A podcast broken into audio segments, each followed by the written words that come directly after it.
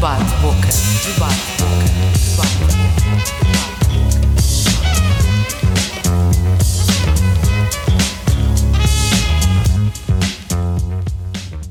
Debate Debate Boca, sejam bem-vindos. Neste primeiro episódio de uma nova temporada falamos de recomeços. Isto porque outubro é mês de recomeços.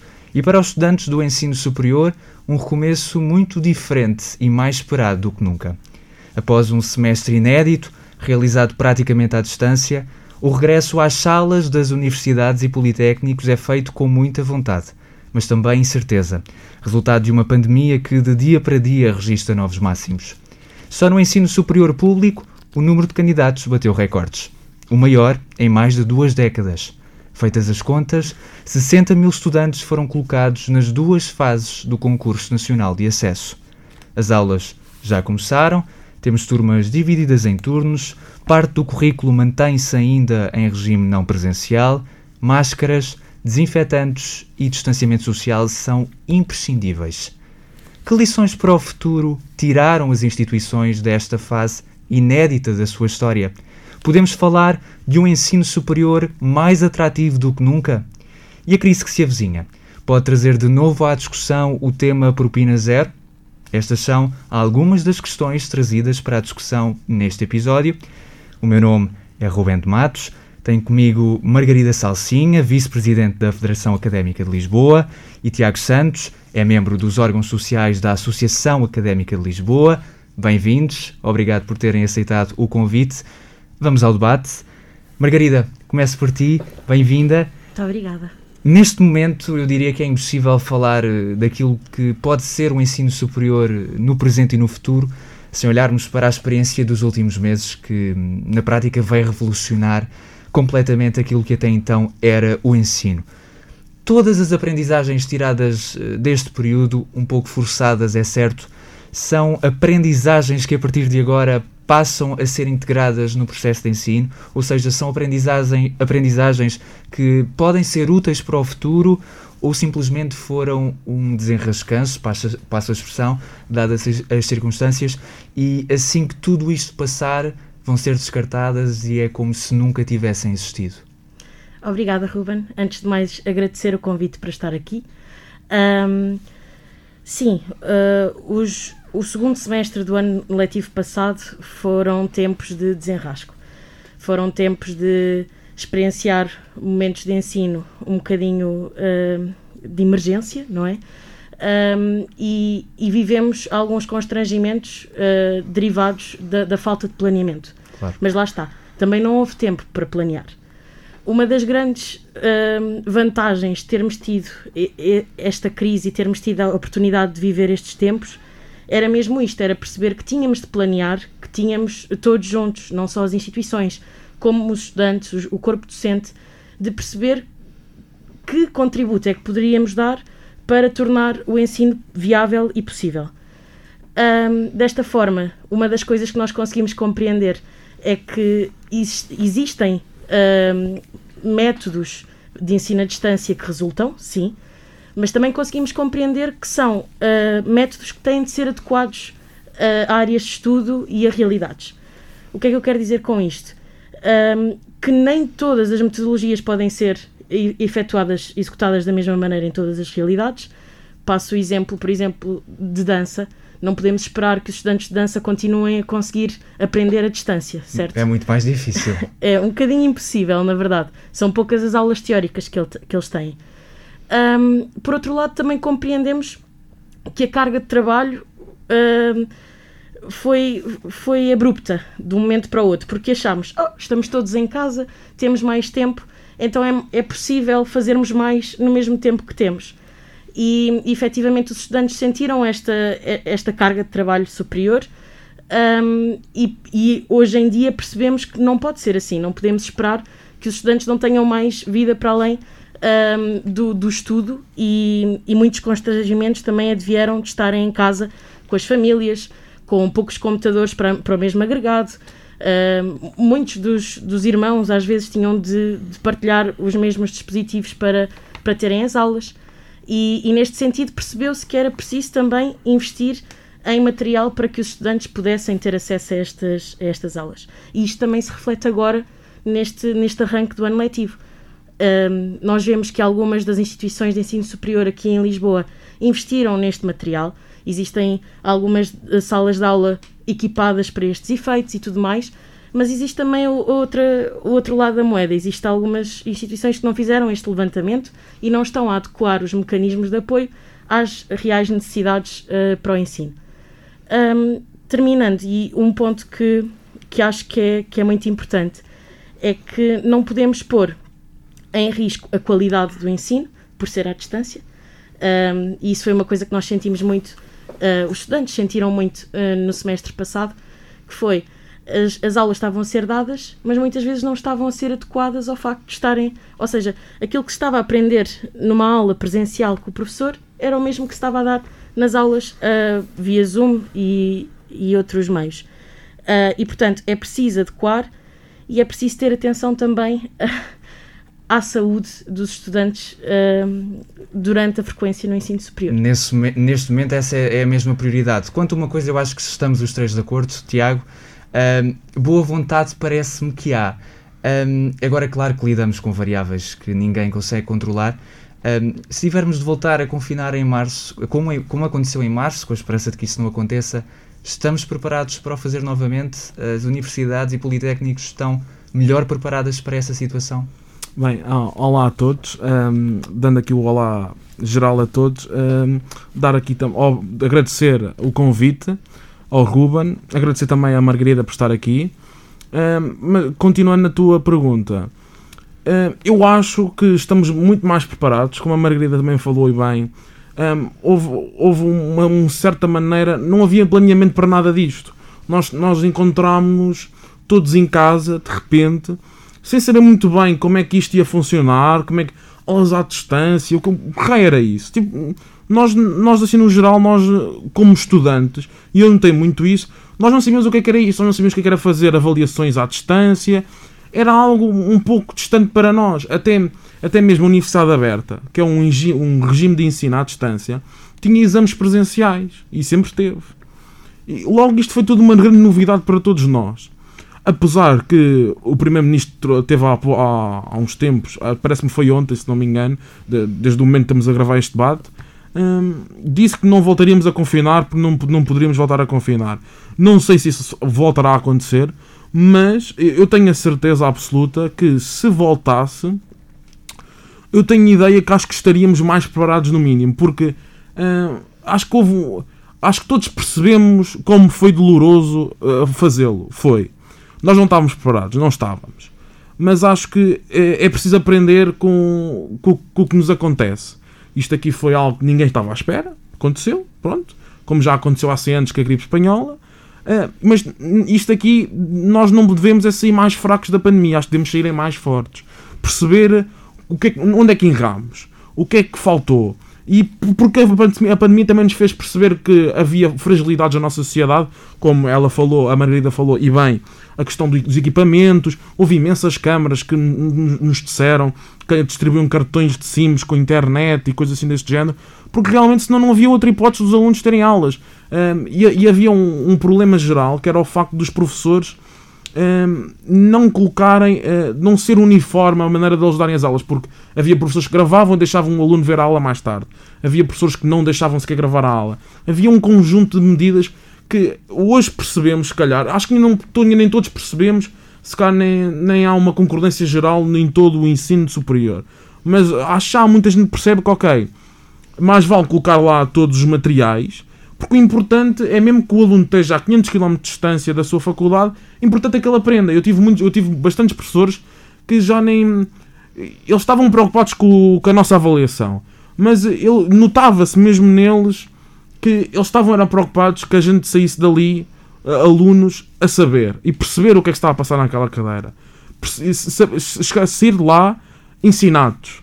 E não tanto com a questão da avaliação, porque, vamos ser honestos, a avaliação até por, uh, por métodos digitais, pela internet, foi toda uma grande confusão. Eu, eu, por acaso, também sou do pedagógico da minha escola.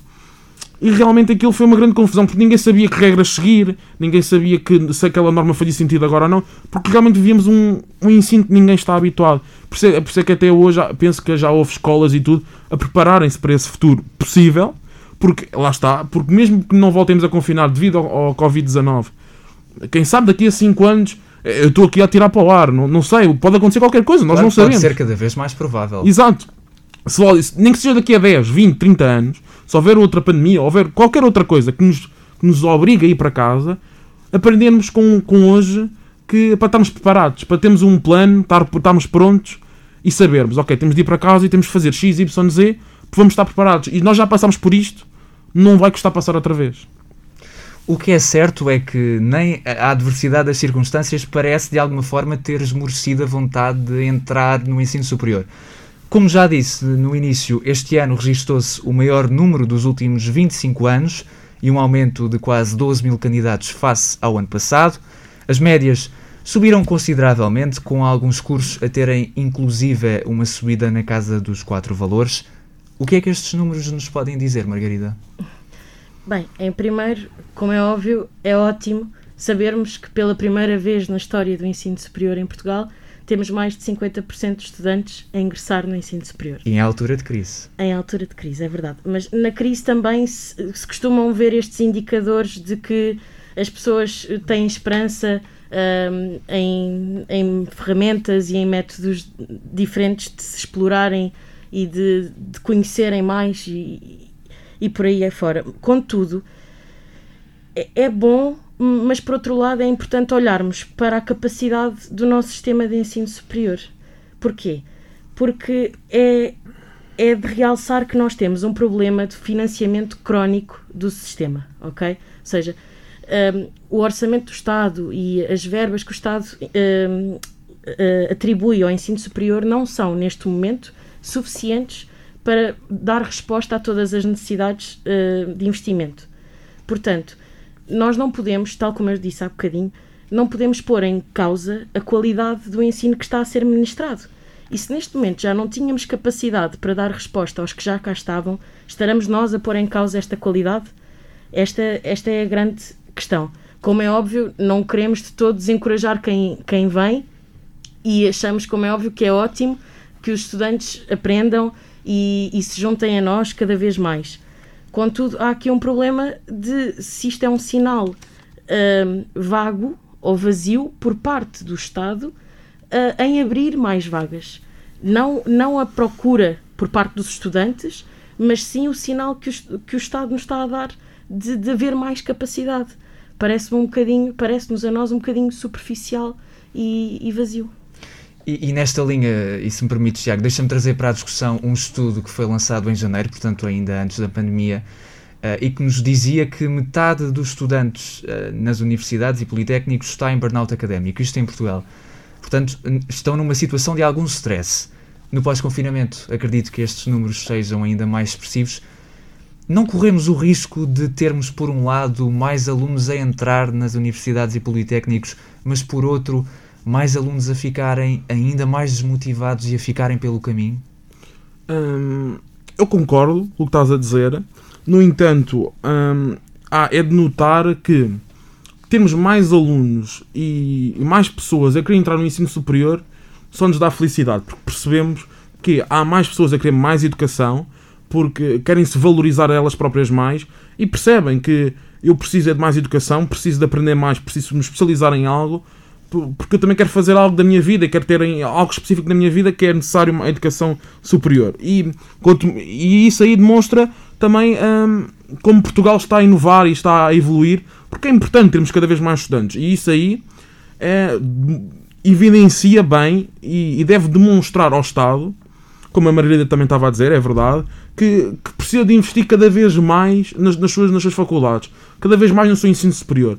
Porque não, não podemos pedir uma sociedade mais inovadora, mais avançada, até haver mais pessoas a entrar no ensino superior, ou seja, a querer exatamente isso, uma sociedade mais avançada, mas depois se nós não investirmos nelas, não podemos queixar-nos, elas vão se vão embora, porque é, é, um, é um problema que nós ainda hoje temos. Apesar de ter melhorado ao longo do tempo, ainda é um problema que hoje temos, que é vermos imensos estudantes a sair de enfermagem, por exemplo, de um exemplo, que sem, o Portugal investe neles, porque apesar de nós pagarmos propinas, o, o Estado continua a investir em nós. E eles vão-se embora, eles vão-se embora porque eles entendem que cá não têm as mesmas condições de trabalho, nem vão ter tão, tão boas condições uh, como salariais e, e, e, de outras formas que vão ter em, em, em, Portugal do que podem ter noutros sítios, como no Reino Unido ou, e ou agora, em qualquer E Europa. agora percebemos que são mais importantes do que nunca no nosso Serviço Nacional de Pois, Saúde. exato. Ou seja, percebe, temos que começar a perceber que se estamos a dar este valor às pessoas e estamos a investir nelas no, no ensino, também temos de uh, investir nelas após o ensino, para mantê-las em Portugal. E, e isso, isso não é só, não é a única coisa. A única coisa é percebermos que se estamos a meter mais pessoas no nosso ensino superior, temos de investir cada vez mais neles. Porque nós não podemos continuar a ter 62 mil candidaturas logo só na primeira fase. Ou seja, o maior número de sempre, o maior número de pessoas, de pessoas também entrar, na primeira e na segunda, como dissemos, disseste há bocado, 60 mil, só na primeira quase 51 mil, e achar que não podemos investir mais, temos que investir mais, é impossível não investir mais, porque daqui a bocadinho o que é que vai acontecer? Vai chegar um ponto que nós vamos ter tantas pessoas, porque se isto continuar, porque eu, na minha opinião, eu quero é que este número continue a subir. Este número nunca pode baixar, na minha, na minha ótica. Se subir, é sempre algo bom. Hum, por isso, nós, não, nós, ao vermos este número a subir, temos de continuar a facilitar este, este número e continuar a fazer pressão de forma a que haja mais investimento. Porque é uma questão muito simples. E vai chegar um ponto, se este número sobe tanto, não há espaço para tanta gente. Nós temos de ter mais espaços para, para haver mais aulas. E quanto à pergunta que estás-me a fazer do burnout académico, é, um, é uma questão muito importante que nós temos bastante cuidado com ela. Uh, aliás, estamos a desenvolver bastantes propostas na Associação Académica nesse sentido. É algo que falamos, uh, se não me engano, há mais de um ano. Um, que realmente é algo que eu acho que afeta toda a sociedade em si. Nós fizemos um questionário uh, mal após a pandemia começar e notámos bastante isso. Estamos a realizar outro para perceber como é que está a ser este novo início, início de semestre e novo início de ano para muita gente, para muitos calores, porque especialmente este ano vai haver mais calores ainda. E perceber como é que é começar um ano onde todos temos que usar máscaras, não há praxe, não... E, e é um ano atípico, não estamos habituados a isto. E, e isto não, mas notar que isto não é só um problema dos estudantes, é um, vai ser um problema cada vez mais dos estudantes, porque vão entrar cada vez mais e logo também é possível que este problema se, mantém, se manter, vai haver em mais pessoas e um problema mesmo na nossa sociedade que nós temos que começar a olhar com outros moldes para começar a ter atenção a este tipo de pessoas, porque se as pessoas têm estes problemas mentais, nós temos de ajudá-las e não há aqui outra opção. Claro, mais do que um problema que afeta os estudantes, acaba por ser um problema também transversal, cada vez mais, infelizmente, a toda a sociedade. Falamos muito de investimento e nas vossas intervenções percebemos que é necessário mais investimento. E falando em investimento, é impossível não falarmos daquele que é talvez o maior problema na história da vida dos estudantes, principalmente os que estão deslocados: a questão do alojamento. Um, os preços são os que conhecemos, muito inflacionados, poucos contratos, muitas vezes os quartos têm também condições inacreditáveis. O maior problema, digo eu, não está tanto na oferta, mas antes nos preços praticados, e muitas vezes são preços de mercado e bastante inflacionados. E ainda este ano também o Governo anunciou um reforço de 4.500 camas numa parceria com os alojamentos locais e as pousadas da juventude. Lanço a questão aos dois estes preços tão elevados não torna de certa forma, ou não tornam de certa forma o ensino superior elitista demais? Não estamos a violar com estes preços um daqueles que deve ser um dos princípios básicos do ensino superior, que é quem quer lá estar pode e deve estar com todo o mérito, Sofia. Sim. Margarida, uh, desculpa. Não, não faz mal, não te preocupes. Um, sim, eu acho que um, efetivamente há aqui um problema que afasta um bocadinho os estudantes de quererem, uh, de se sentirem atraídos a estudar aqui na Academia de Lisboa. Um, mas acima de tudo é preciso olhar para as nossa, o, o, nosso, o nosso Estado, nossa, os mecanismos que são oferecidos e perceber se há aqui algum apoio que seja dado aos estudantes para que uh, não seja tão uh, pesado no, nos seus. Uh, no, no, dinheiro que têm de investir para. nos custos que têm de acarretar para frequentar o ensino superior. Tal como estavas a dizer, houve aqui uma procura por soluções de emergência Um, foram protocoladas essas camas com, com as entidades privadas de, do setor da hotelaria. Um, e, inclusive, ao mesmo tempo, um bocadinho antes, foi criado também um observatório de alojamento por parte da Direção-Geral do Ensino Superior. Qual é que era o objetivo aqui? Era também tentar minimizar essa especulação que existe dos preços e oferecer aos estudantes um, uma ferramenta onde uh, os quartos tivessem, ou seja, a oferta estivesse toda ela catalogada e eles pudessem comparar o que existia e tudo mais. Contudo, continua a ser insuficiente. Uh, porquê? Porque com as normas da Direção-Geral de Saúde, também as residências dos Serviços de Ação Social viram a sua capacidade instalada reduzida, ou seja, o número de camas que foram criadas com estes protocolos também não foram suficientes. Acabamos por ter um círculo vicioso, quase. Exatamente. Ou seja, a resposta que estávamos à espera para comatar um problema de raiz ainda não chegou e a resposta que temos agora de urgência não, não, não vem combater nem os efeitos da pandemia. Um, e neste sentido, sim, é, é aqui um, um problema uh, muito uh, estrutural mas para o qual nós temos também tido algumas propostas, uh, endereçadas também à Direção-Geral, mas não só, um, e, e, que tinham a ver muito com tentar fazer com que os, os proprietários dos quartos pudessem, por via de, de protocolos, terem algum tipo de benefício fiscal por arrendarem estes quartos. Um, ou seja, para que também o preço não, do preço do quarto não sobrecaísse no estudante por si só e que houvesse aqui uma comparticipação do Estado para que isto não acontecesse.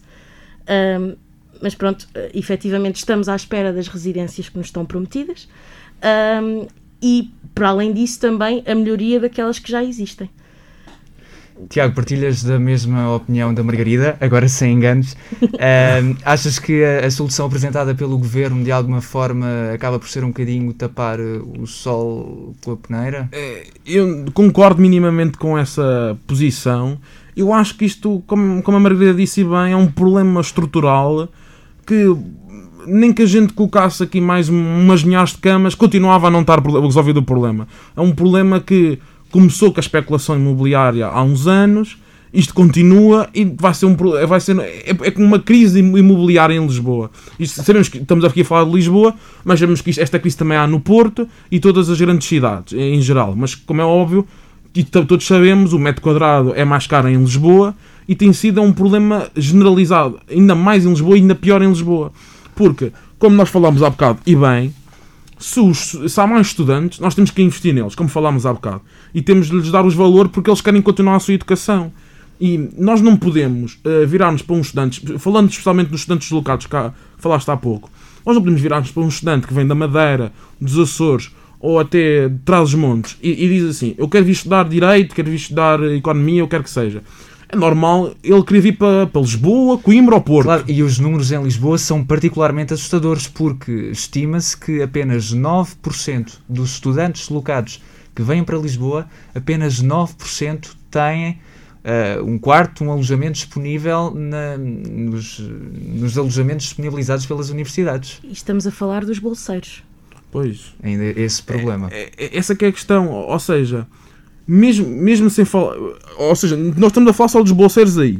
Depois ainda vêm os que não são bolseiros, que ainda são mais pessoas ainda. É, ou seja, aqui o ponto é que nós precisamos de arranjar casas para estas pessoas todas. Obviamente temos um mercado de. Pronto, um mercado que hoje, hoje já existe. A questão é, nós não podemos. Como é que nós podemos dizer a um aluno que se calhar também às vezes passa dificuldades ou não, mas passando ou não, pagar 300, 400 euros por mês sem trabalhar. Porque ele até pode trabalhar, existem alunos, trabalhadores estudantes, como é óbvio, mas uh, os cursos que hoje temos de 3 anos, obviamente que são, são exigentes. E, e, e, normalmente os alunos acabam por participar em outras atividades, como Tunas, AES, uh, praxe, tudo e mais alguma coisa. E isso exige do aluno tempo. Uh, e, e todos nós notamos que os estudantes universitários não acabam, a maior parte deles acabam por não estar uh, num regime também já a trabalhar. Acabam por aproveitar a vida universitária e académica, que faz todo o sentido. Uh, todos nós somos encorajados nisso quando entramos na faculdade. E para, para isso concretizar, eles têm que, pronto, têm que arranjar neste caso dinheiro, se são deslocados, para, para pronto, ter um quarto, ter uma, é porque, porque neste momento nós já nem falamos de, um- de uma casa, nós já nem falamos de um estudante vir e alugar uma casa com um amigo, já, já, já nem colocamos essa hipótese, nós já colocamos a hipótese de ser um quarto a compartilhar com 8, 10 pessoas às vezes, ou quando às vezes não é pior, ou às vezes até um quarto para dois. Ou seja, nós estamos numa situação de alojamento super precária. A pandemia veio, como eu disse há pouco, vem evidenciar ainda mais as nossas fragilidades e onde é que estamos mal. E, e fez-o no alojamento, porque, como aqui já falámos, 4.500 camas, mesmo assim, não vai chegar. E o problema é, ainda elas é chegarem todas. E, e depois notamos que a pandemia não, não ajudou tudo, tudo isto, como, como sabemos há pouco tempo.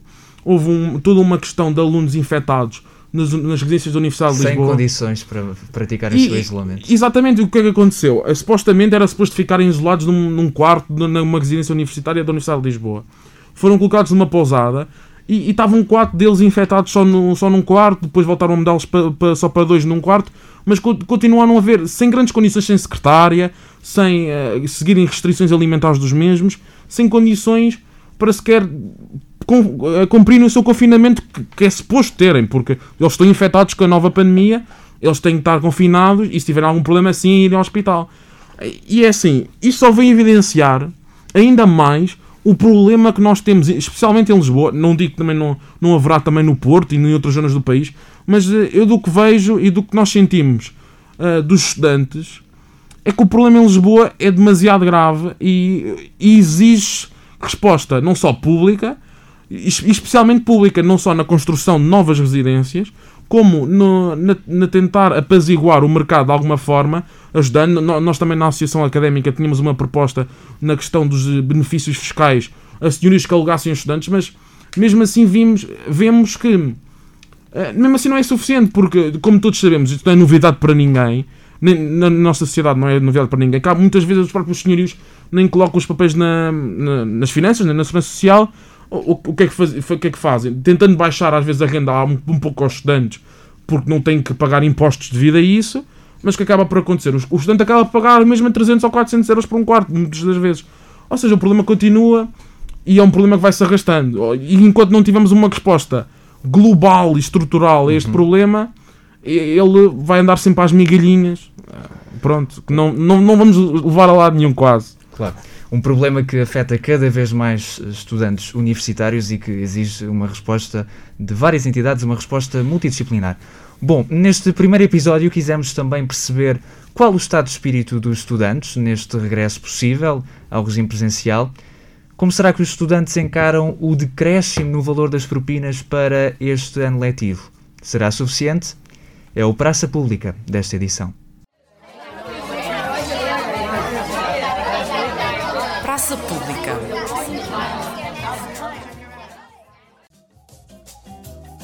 Voltar à faculdade neste momento é hum, desafiante.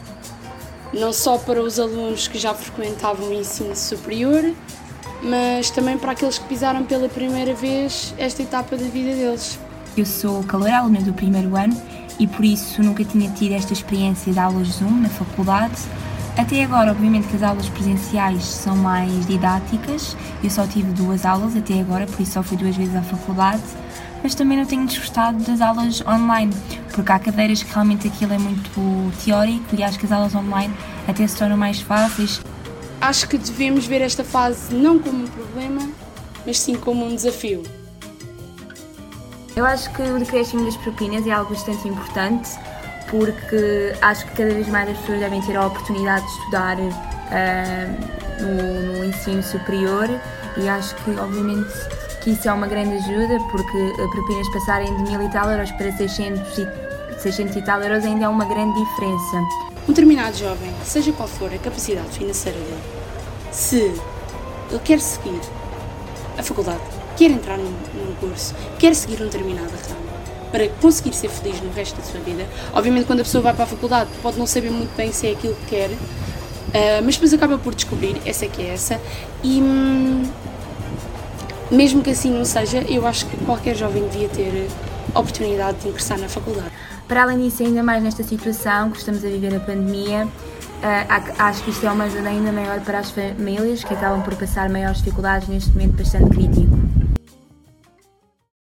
Muito bem, eh, de volta ao debate e agora com a questão propinas. Este ano as propinas desceram para um valor máximo de 697 euros, resultado ainda do Orçamento do Estado uh, proposto para 2020. Como percebemos, eh, neste praça pública, os estudantes encaram esta descida com satisfação. As bolsas sociais continuam também a existir e pela primeira vez têm um valor mínimo superior ao do valor máximo das propinas. Margarida, numa entrevista à Visão há pouco mais de um ano, um, a Sofia presidente da Federação Académica de Lisboa, dizia e afirmava que a propina zero não é uma utopia. Na tua perspectiva, pergunto, a propina zero é possível e necessária porque deve ser encarada também como um investimento a longo prazo no desenvolvimento e crescimento do país? É esta a ideia? Sem dúvida. Um, como é óbvio, e dado o paradigma que vivemos atualmente, não diria que é a coisa mais prioritária a fazer em prol do, do ensino superior e em prol dos estudantes, ok? Porquê? Porque existe, lá está, todo, todos estes esforços concentrados na ação social, uh, no, nos complementos do alojamento, que são também eles muito necessários. Mas, claro que tenho de reiterar aquilo que a Sofia disse, em nome da Federação Académica de Lisboa: a propina zero não é uma utopia. Nós somos a favor da, da descida gradual uh, em, em, e, e, com vista à gratuitidade do, ensino, do ensino superior, um, mas lá está. Uh, a curto prazo e a médio prazo, consideramos que, que existem outras prioridades e que existe também uma necessidade de olhar para o estudante uh, e, e, perceber que uh, os apoios que lhe são dados não podem ser só exatamente para colmatar a propina, por exemplo. E, e, e lá está. O, os indicadores ou os, os, os dados uh, deste ano já são um bocadinho mais satisfatórios, no sentido em que neste momento os apoios que são dados ao estudante não, já não ou não combatem só um, ehm, o pagamento da propina. Um, ehm, mas lá está, e se me permites, eu queria dizer que uma, uma das estudantes uh, acaba por uh, dar um, um significado ou por simbolizar muito a nossa geração e os estudantes do ensino superior, porque nós fomos uma das gerações que melhor, um, ehm, que melhor respondeu às necessidades desta pandemia e desta crise que todos nós vivemos, porque prontamente nos predisposi eh, predisposi ah, predispusemos. predispusemos, exatamente. Agora foi a tua vez de te enganar. uh, predispusemos a, a reinventar-nos, uh, a dar resposta a, às necessidades que, que nos mostravam, um, e, e, e, neste sentido. Um, é, é, é, muito, é muito isto, é, é perceber que sim, que, que, nós queremos estar cá, que nós temos vontade de voltar a estudar e, e presencialmente, se tudo, se tudo correr bem, mas é preciso olhar para quem estuda connosco, para, para quem e, e quem nos acompanha neste percurso, tentar ao máximo ser um agente ativo para apoiar esta frequência. Ou seja, o que, o que é que eu quero dizer com isto? Que, uh, e recuperando uma questão que tu endereçaste ao Tiago, um, é preciso um, colmatar e olhar para quem já cá estava também e perceber que o, os únicos problemas não são só financeiros, não são só económicos neste momento.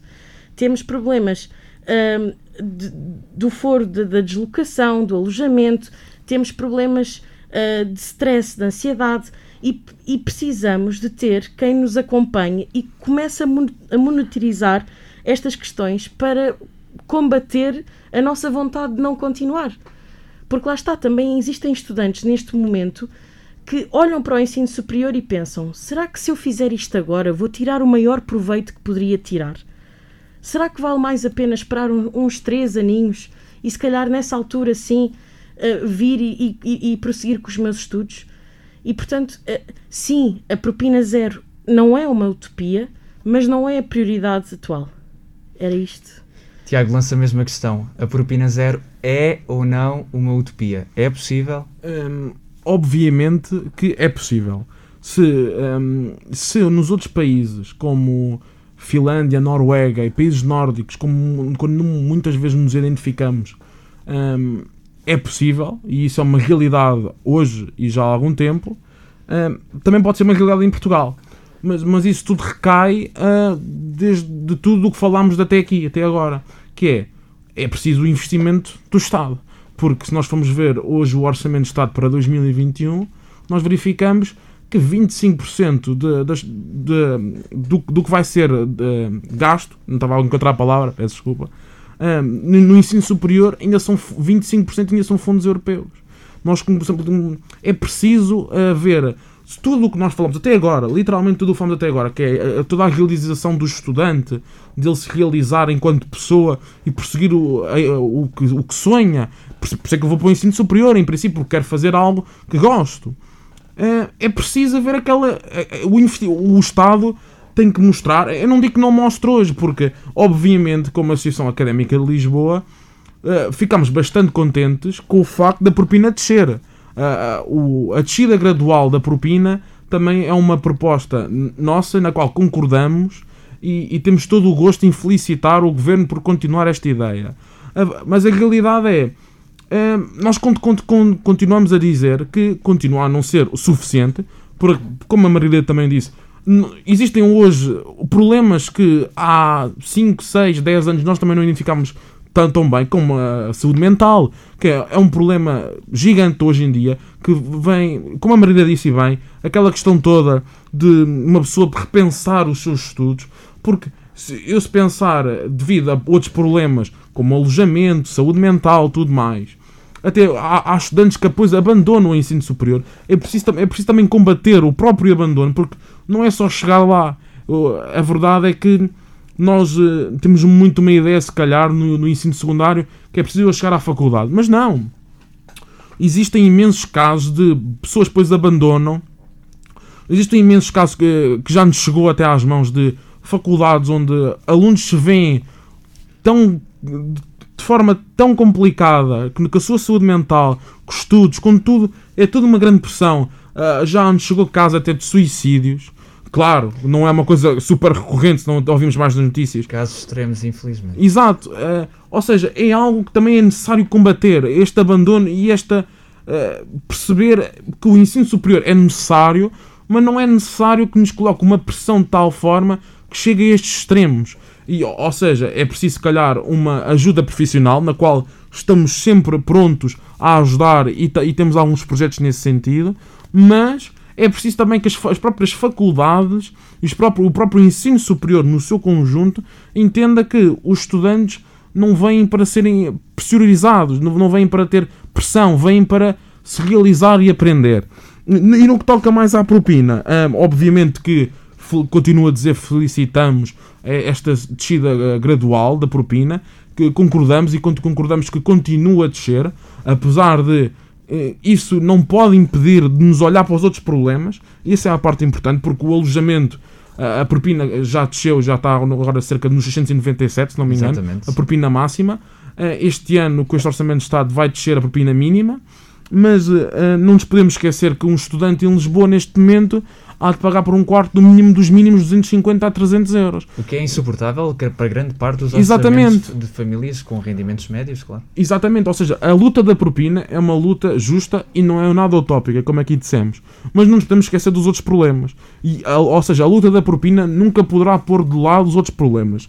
E no que toca às propostas da Associação Académica, também propusemos, ahm, quando tivemos uma reunião com o Secretário de Estado, João Sobrinho, ahm, uma ideia para. Nós temos bastantes associados ah, do ensino privado e também concordamos com o facto de melhorar as condições para o ensino privado, porque, como todos sabemos, o ensino público é que tem propina, o ensino privado acaba por ter mensalidades às vezes gigantes. Nós temos o, o caso do, do IAD, que pertence à Universidade Europeia, onde temos estudantes que nos dizem que pagam por mês cerca de 700 ou 800 euros. Ou seja, isto é mais do que a propina anual que temos hoje no ensino público.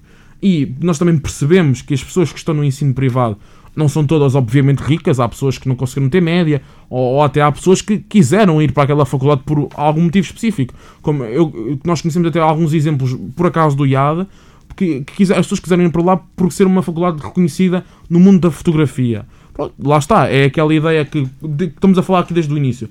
Que se as pessoas querem realizar e querem fazer o que gostam, é isso que devem prosseguir. Agora, não, não devem é ser encontradas com um obstáculo tão grande como ter que pagarem 700 ou 800 euros por pina. Por isso nós propusemos abrir aqui um pouco o debate na ideia de legislar nesse sentido de forma a baixar as mensalidades de, de, destas faculdades privadas, ou propinas, se preferirem chamar-lhe, uh, de, e, come, e começámos o debate. E a nossa proposta seria no, na ideia de baixar no, para um terço do salário mínimo uh, qualquer, ou seja, como máxima, propina máxima, uhum. na, nestas universidades privadas, de mensalidade todos os meses, porque se formos a ver, se neste momento o salário mínimo recai entre o, nos 600 para os privados, 635 para os públicos, teríamos uma propina no, no, à volta dos 200 euros mensais. Ou seja, estamos aqui a falar para muitas faculdades privadas baixar na ordem dos 100, 200 euros e até para, para algumas faculdades como o IAT, como eu já aqui disse, de 700 a 800 euros, baixarmos 600 euros para alguns estudantes mensalmente. Ou seja, e é uma proposta na qual nos, nos orgulhamos bastante, porque hum, achamos que é, é também um, um, uma, uma, questão muito importante que às vezes nos, nos, esquecemos assim no geral. Porque estes estudantes não haverão de ser todos ricos, não haverão de ter todos posses. Uh, obviamente que alguns terão, como é óbvio, isso não, não impede nada. Uh, mas a realidade é que também temos que nos lembrar que há estudantes uh, nestas instituições que também passam algumas dificuldades. E, e obviamente que não será propriamente fácil ter um, um custo de um curso que ultrapasse os 5, 6, 7 mil euros. Certo. O, o que é certo também é que a oferta não falta para todos os gostos. E para terminar, não quero também de, uh, perder a oportunidade de ter aqui dois uh, estudantes, também do ensino superior. Correto. Um, os dois, mais do que dirigentes de, de, associações académicas, acabam também por ser alguém que ou já viveu ou continua a viver a, a experiência do ensino superior e daquilo que é ser estudante no ensino superior. Da vossa experiência, o ensino superior é de facto uma experiência que pode mudar a vida e um futuro, o futuro de um jovem, pode trazer ferramentas fundamentais para a vida. Dou 1 um minuto e 30 a cada um. Podes começar, Margarida. Força, força. Sendo o mais honesta possível, uh, e já que pedes a minha opinião pessoal, eu posso dizer que uh, foi das melhores escolhas, ou se, se calhar a melhor escolha da, minha, da, da vida que eu fiz até hoje. No sentido em que me descobri, sem dúvida, descobri. Porque lá está, o Tiago dizia há bocadinho, e é verdade, nós às vezes ingressamos no ensino superior, escolhemos um curso e nem sequer temos a certeza se é aquilo que verdade. nós queremos. Mas aquilo que eu tenho aprendido com o meu percurso é que, seja qual for o curso que tu estás a tirar, nós temos sempre ali mil oportunidades para nos desenvolvermos.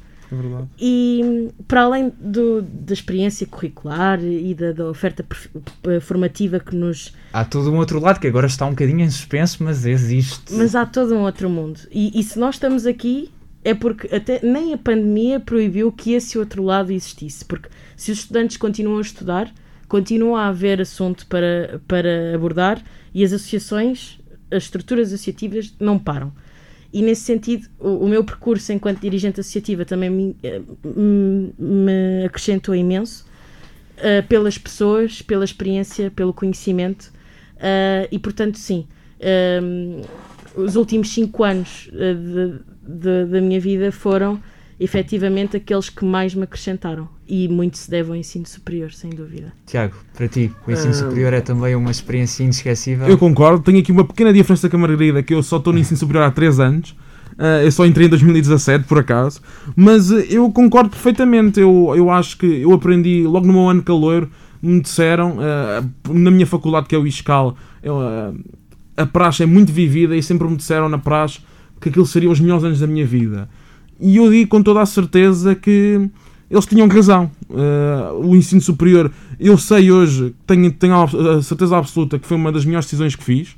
Eu, por acaso, pessoalmente, não queria nada disto, para ser honesto. Eu até pensei em ir para um, tirar um, no, a partir do décimo ano, tinha ideia de tirar um curso profissional e manter-me naquela área, nem sequer ir para o ensino superior, uh, porque, como é óbvio, todos sabemos que ninguém é um. É assim, em geral, quer dizer, não, não, não quero que nem, haja. Nem todos temos que ter o mesmo futuro, isso é Sim, óbvio. é óbvio, mas nem essa a questão. A questão é, é, obviamente que pode haver pessoas que até gostem, de, tenham bastante prazer em estudar, mas como é óbvio, não é aquela coisa que emociona toda a gente. Mas a verdade é que o ensino superior não é só estudar, esse é que é o ponto. Nós temos. Há festas, há convívios, há, há workshops, há imensa coisa.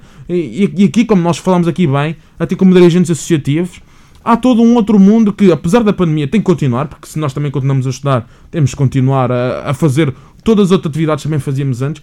E há todo um outro mundo, e nós estamos aqui a falar como dirigentes associativos, mas nem é só este o mundo, existe o mundo das tunas, existe o mundo. Existe todo um mundo na faculdade que, à, à nossa volta. Existe, existem, existem pessoas que criam grupos e fazem. juntam-se a partidos, juntam-se a movimentos, juntam-se a imensa coisa. A faculdade uh, abre os nossos horizontes a muita coisa. Abre-nos.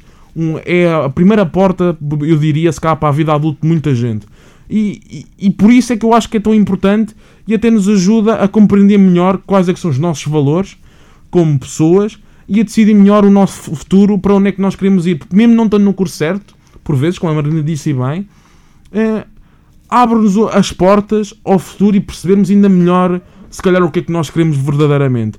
E, e pronto, é, basicamente é essa a minha ideia. E acho que todos, todos que tenham a mínima ideia de ir para o ensino superior, que não recuem no pé atrás, mesmo não, se calhar não sendo exatamente o curso que imaginavam, se calhar têm, ao entrar vão se surpreender. Porque nem tudo é assim que parece e quem sabe não vai ser também os melhores anos da vida deles. E o ensino superior merece também debates como este. Fica o vosso testemunho neste primeiro programa desta nova temporada. Foi um prazer poder contar com o vosso contributo. Muito obrigado por se terem juntado a nós. Obrigado a nós. Obrigado. O prazer foi todo nosso. Para quem nos ouve, obrigado por terem estado desse lado. O Debate Boca está de volta em novembro com um novo episódio e um novo tema em discussão. Até lá!